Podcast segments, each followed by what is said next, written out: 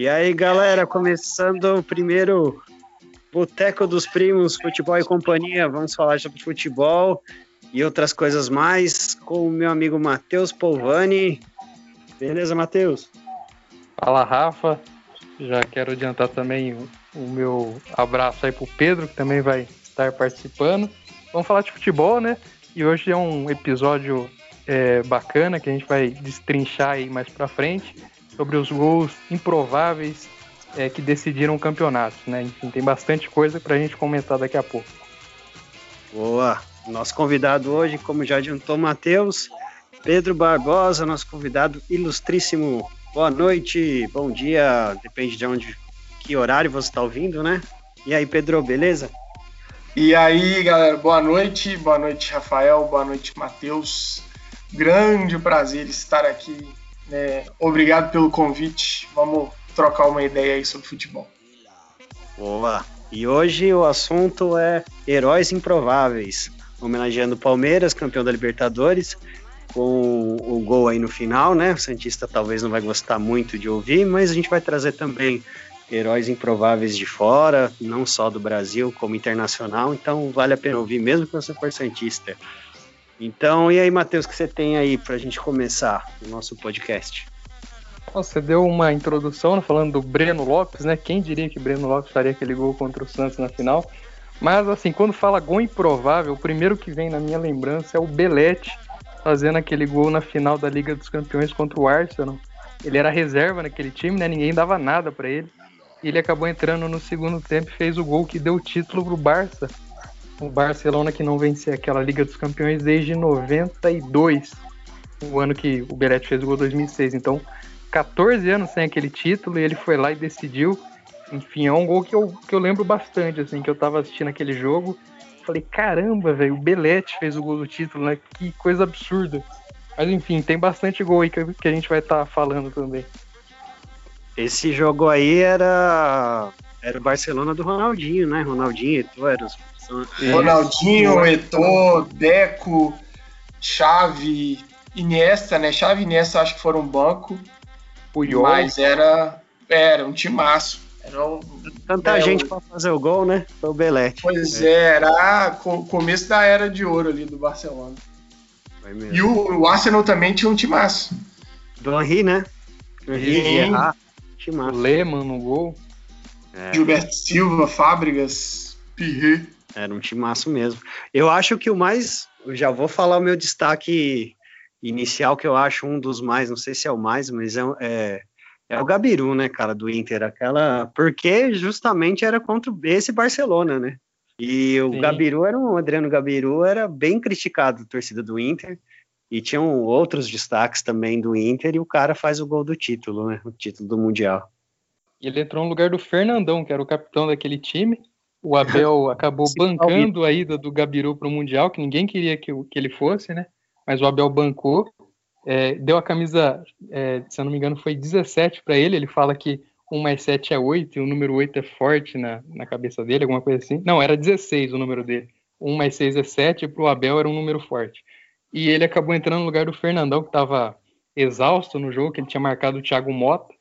E o Yarley acabou dando aquele passe para ele, ele e virou história, né? Um negócio assim, surreal que aconteceu aquele dia para o Inter, que eu, eu acho que foi uma das maiores vitórias de um time brasileiro, né? Que aquele Barcelona, acho que ninguém imaginava que poderia ser batido. É, foi mesmo. Eu, quando né, vocês falaram do, do tema, o primeiro nome que vem na minha cabeça é o Gabiru, porque realmente aquele jogo, aquele gol, a, a história do jogo, né, é uma coisa impressionante, assim né, daquelas coisas que, né, para quem não é torcedor do Inter, já foi um, um momento marcante. Eu fico imaginando né, para os colorados o que que, o que que representou aquele, aquele dia, aquele gol. Foi realmente impressionante. É, eu, eu, eu, aquele jogo eu falei assim, cara, o Inter ganhou a Libertadores com todos os méritos, era um ótimo time, mas aquele dia eu falei assim, não tem como, né, cara? Vai dar Barcelona, se não tomar a goleada, tá bom. E aí o Inter ganha. Foi realmente uma das maiores vitórias do time brasileiro, sul-americano, em cima do europeu, né? Foi, foi surreal. A diferença era muito grande, né, de, de time. O Ronaldinho era o melhor do mundo, né? e jogava uma barbaridade, né? O Klemer, eu, eu sempre achei um goleiro mediano, né? Mas naquele dia ele acabou agarrando muito e acabou ajudando o Inter, né? É, o, o, o Inter, ele chegou bem desacreditado, né? Por ser contra o Barcelona. E, e você vê que o título faz os caras é, elevarem ainda mais o seu nível. Por exemplo, é, a zaga do, do Inter já era bem bem avaliada, mas depois que ganha do, do Barcelona, sem tomar gol, o Bolívar, por exemplo, uns caras ali. É, Fabiano Heller. É, esse cara era criticado também, mesmo com, com títulos. Ele toma uma outra propor proporção, né? Uh, isso acontece com, com, muitos jogadores. O Corinthians mesmo, quando ganhou a Libertadores, os laterais eram bem criticados, Fábio Santos, Alessandro, e os caras ficaram depois da Libertadores outro nível. Tanto que na, nas quartas de final ali da Libertadores, a gente toma aquele gol do Vasco, é, é, o Alessandro seria crucificado, não seria nada do que foi. É, esses dois aí, esse caso é, é raro mesmo, porque eu falo porque os dois passaram pelo meu time, né? Grande Cruzeiro, numa fase maravilhosa agora, só um parênteses. Mas os dois eram bem meia boca, cara. E, e né, com aquele time do Corinthians com a defesa certinha, com um time bem organizado, eles conseguiram ter um, um destaque. E daí em diante, né, o Fábio Santos até hoje tem uma. Né, conseguiram se consolidar aí no, no futebol brasileiro. É, nesse time do Corinthians, se a gente for lembrar de um gol marcante, foi o do Romarinho, né? Ninguém dava nada pro Romarinho. E ele foi lá na La Bombonera enfrentar o Boca Juniors e só deu uma cavadinha na bola e, e, empatou o jogo, né? Foi um negócio impressionante também. Ele entrou sem responsabilidade nenhuma e decidiu pro Corinthians, né? Ele era um cara que veio do Bragantino, se não me engano. Foi acho que o segundo jogo pelo Corinthians e fez o gol, dos gols mais importantes aí também. Pode considerar um herói improvável, Romarinho, com certeza. E se não, por que não também o Cássio, porque ele era reserva, entra nas oitavas de final faz boa partida contra a Melec. As duas partidas foram bem, mas é, não foi um jogo que exigiu muito. E aí nas quartas, que realmente exigiu, ele foi um herói, né, cara? É um herói improvável, porque nem jogando ele tava. Então acho que dá para considerar nessa lista aí também. Não só num jogo, né, mas é numa campanha você acha alguns heróis improváveis, né? Próprio Rony aí do, do, Palmeiras também, eu acho que pode considerar, porque ele estava sendo criticado. Faz um cruzamento absurdo pro gol do Breno Lopes também. Tem muito herói improvável, né? Eu, eu lembrei de um aqui que eu acho que, assim, não por ser uma, uma surpresa enquanto qualidade, assim, eu acho que foi, foi muito merecido pelo, pelo estilo do cara e, né, e pela importância que ele tinha para um time, que foi o Mineiro né, no, na final do Mundial de São Paulo contra o Liverpool, né, que apareceu de surpresa ali e conseguiu fazer aquele gol.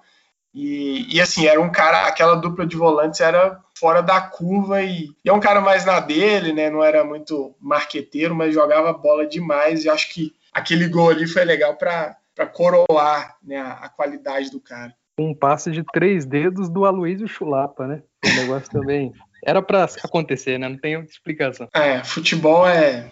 Por isso que é sensacional, porque não tem coisa que não, não, não tem explicação. Né? É para acontecer e é, é, fora de série. Esse gol é bem interessante por isso, né? É, além do, do Mineiro improvável fazer o gol, o passe é do atacante, né? Seria o, o mais comum ali, o, o, normal, vamos dizer assim, é ao contrário, né? O volante, quem tá no meio campo, dá, dá um passe daquele pro atacante. Então foi, foi bem inteligente. Um jogo também que, fora do comum, né? O Liverpool amassou o São Paulo, mas São Paulo foi cirúrgico. Segurou de todas as formas, amassou assim, né? Todo respeito ao São Paulo, que ganhou com os méritos também.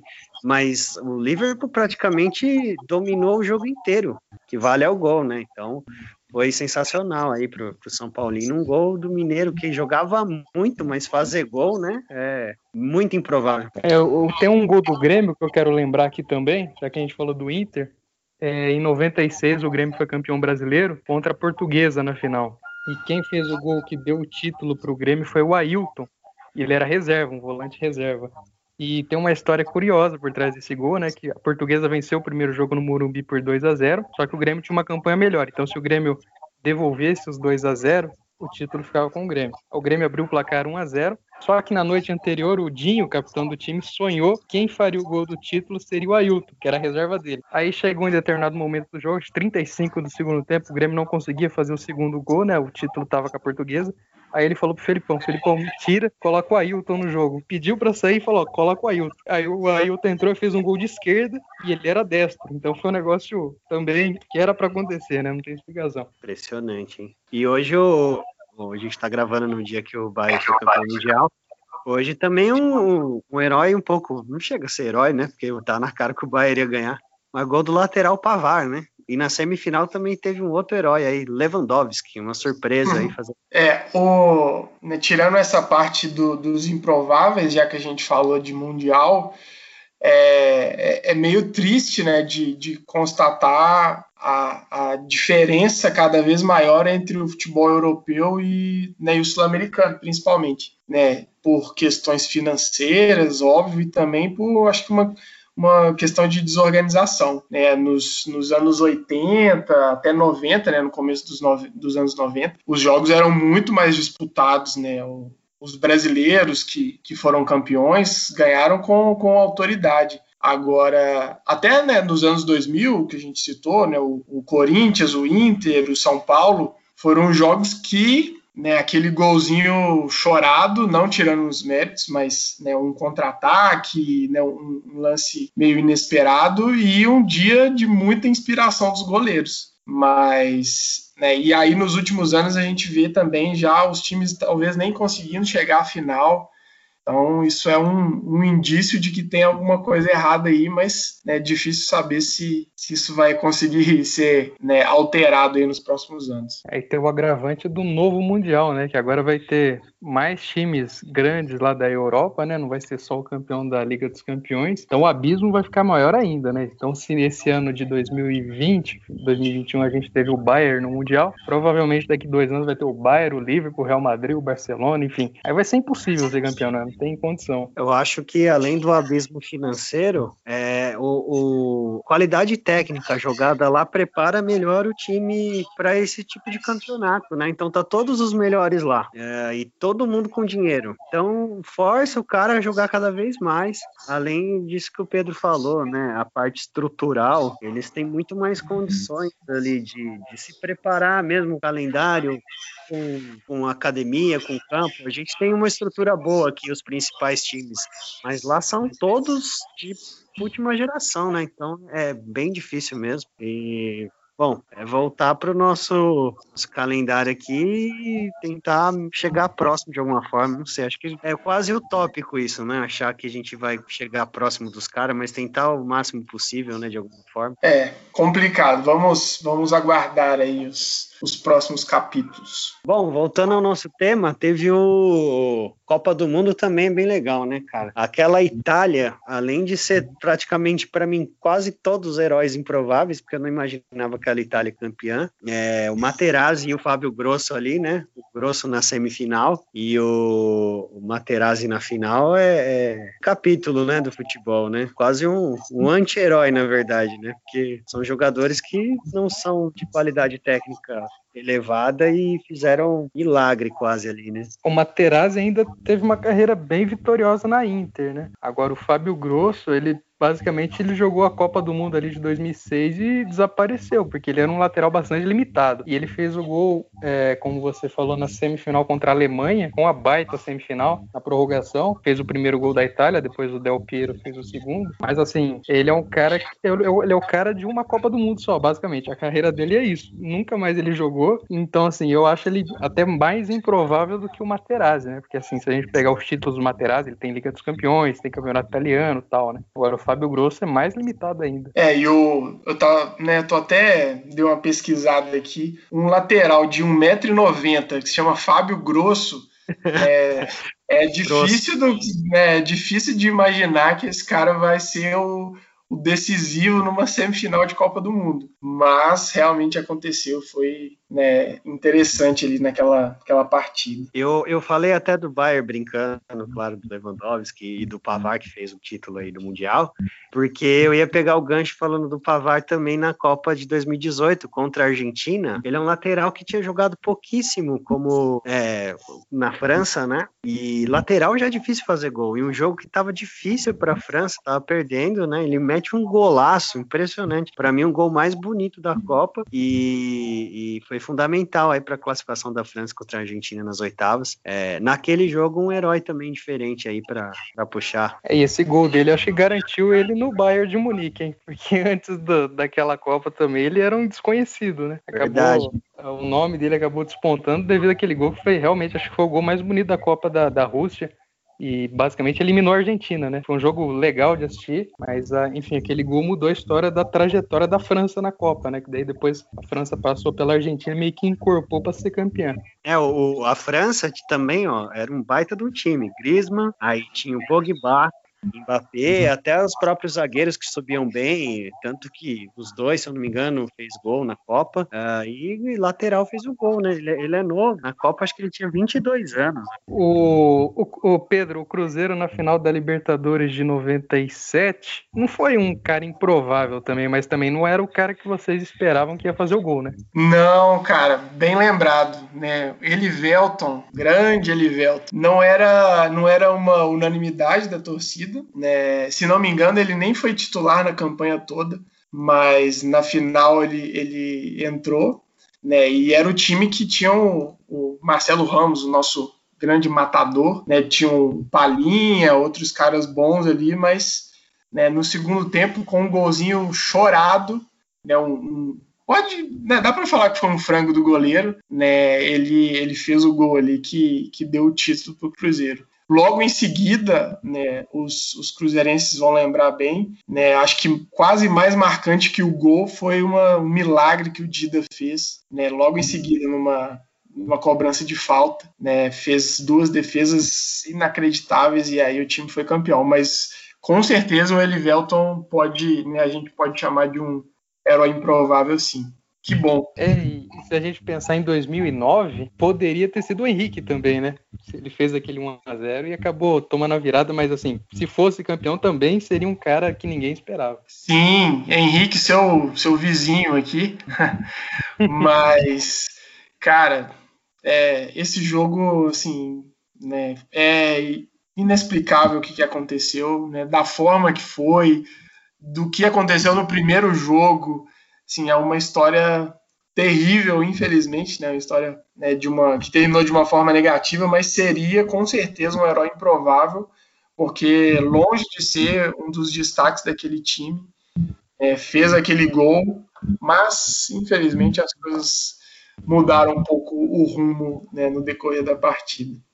Um jogo legal também que eu lembro, não sei se vocês vão concordar comigo, vou trazer um herói bem improvável que talvez vocês não tinham pensado foi aquele Real Madrid Liverpool, o herói daquele jogo, para mim, foi o goleiro do Liverpool, Carlos. Bem lembrado. Pro Real Madrid, né? Porque entregou dois gols numa final e garantiu o título, que o Liverpool também era um time máximo, né? Já era o mesmo ataque até hoje, né? E tinha o Van Dijk, né? Lá, é, e o Firmino, Van Dijk, um time jogando, o Salah era, tava cotado ali para ser um dos melhores do mundo, fez uma baita campanha. E o goleiro, coitado, entregou duas paçocas ali que custou caro. É, tem aquela história de que, que ele sofreu um choque de cabeça, né, no começo do jogo, e por causa disso ele ficou meio com, né, com reflexo comprometido. Não dá para saber se isso é verdade ou não, mas que realmente né, foi o, o vilão né, daquele jogo ali, com certeza. Eu vou é. lembrar um herói improvável aqui também, o Betinho, na Copa do Brasil de 2012 do Palmeiras. Meu Deus! O Barcos né, era o titular e o Barcos acabou tendo apendicite. Teve que operar e ficou fora das duas finais. Só que o Palmeiras não tinha reserva. Aí, ah, tem um cara lá no São Caetano que chama Betinho, traz aí pra completar o grupo. Aí o cara entrou nessa fria, né? Jogar duas finais de Copa do Brasil. E ele acabou sofrendo pênalti no primeiro jogo, em Barueri. O Palmeiras ganhou de 2 a 0 E na volta o Curitiba abriu 1 a 0 lá no Couto Pereira e ele fez o gol mais importante da vida dele, né? Depois nunca mais, sei lá, ele foi pro Betinho, se eu não me engano, ele jogou no Santa Cruz, depois ele foi pro Remo, mas eu não sei onde ele tá atualmente. Um dos piores atacantes que eu já vi, mas pelo menos ele guardou um título, né? Pelo menos não saiu em branco. Agora ele é jogador de esportes, igual aquele Wendel Lira, né? O cara foi ganhou o, o Puskas e foi jogar videogame. Pera é. aí, ó, vamos, vamos respeitar aqui, ó. Betinho atualmente está no Maranhão Atlético Clube, né? Então vamos, vamos respeitar aí que a carreira dele não acabou ainda. Nosso tá abraço para é 2021 do Maranhão e do Betinho que nos está ouvindo. Grande torcida do Maranhão. Ma como é que é Maranhão? Maranhão Atlético Clube, o famoso MAC de São Luís. Pô, mas se tiver alguém ouvindo que torcedor do Maranhão vai ficar realmente chateado. Um abraço para quem estiver ouvindo do Maranhão. É, bom, espero que vocês atinjam a Série A em breve e, e nos cale a boca aqui, né? E depois de mensagem pra gente aqui, pode xingar, porque a gente tá brincando com o time de vocês aí. E todo respeito ao Betinho também, que é que sumiu, né? Vamos falar a verdade. Obrigado, Betinho. Obrigado, Betinho. Eternamente grato. Mais algum aí destaque, Matheus, pra gente finalizar? Tem algum na cabeça aí? Ah, eu vou exercer meu sociedade esportiva palmeirismo aqui e lembrar do Fabiano decidindo o brasileiro de 2016. Pontos corridos, né? Não era final, mas ele marcou o gol que deu título contra a Chapecoense. Fraco, né? Vamos combinar. Fraquíssimo, fraquíssimo. Ele veio do Cruzeiro, né? Naquela troca lá que o, que o Cuca pediu pra fazer. Veio ele, o Fabrício, foi o Robinho e o Lucas. O Cruzeiro se deu melhor, né? Que o Robinho joga bola ainda, pelo menos. Né? Mas é, o mas o Lucas também, pelo amor de Deus, né? Mas o Fabiano, com certeza, um herói improvável, porque limitadíssimo, com todo respeito aí aos fãs do Fabiano que estão escutando, a família dele, mas totalmente improvável, fraco. É, e, e você, considerações finais aí, Pedro? O que, que tem pra gente encerrar? Cara, eu não, eu não, não tenho um herói improvável, mas tem um time que era. O time inteiro era improvável, né? Que durante um tempo é, conseguiu brigar por título. E eu era fã de um cara. E eu queria que ele tivesse sido o herói improvável. Que se chama Ademar, do São Caetano. Eu torcia muito para esse time. Óbvio, não é o meu time, mas pela, aquela, né, pela campanha que eles fizeram, pelo time, o jeito que o time jogava. Eu gostaria muito que o Ademar tivesse sido um herói improvável, mas infelizmente isso não aconteceu. É, é uma boa sugestão para o próximo programa, hein, Pedro? Fazer times improváveis. É, já fica a dica aí para o próximo. Legal, galera. Bom, obrigado aí, um abraço e até a próxima.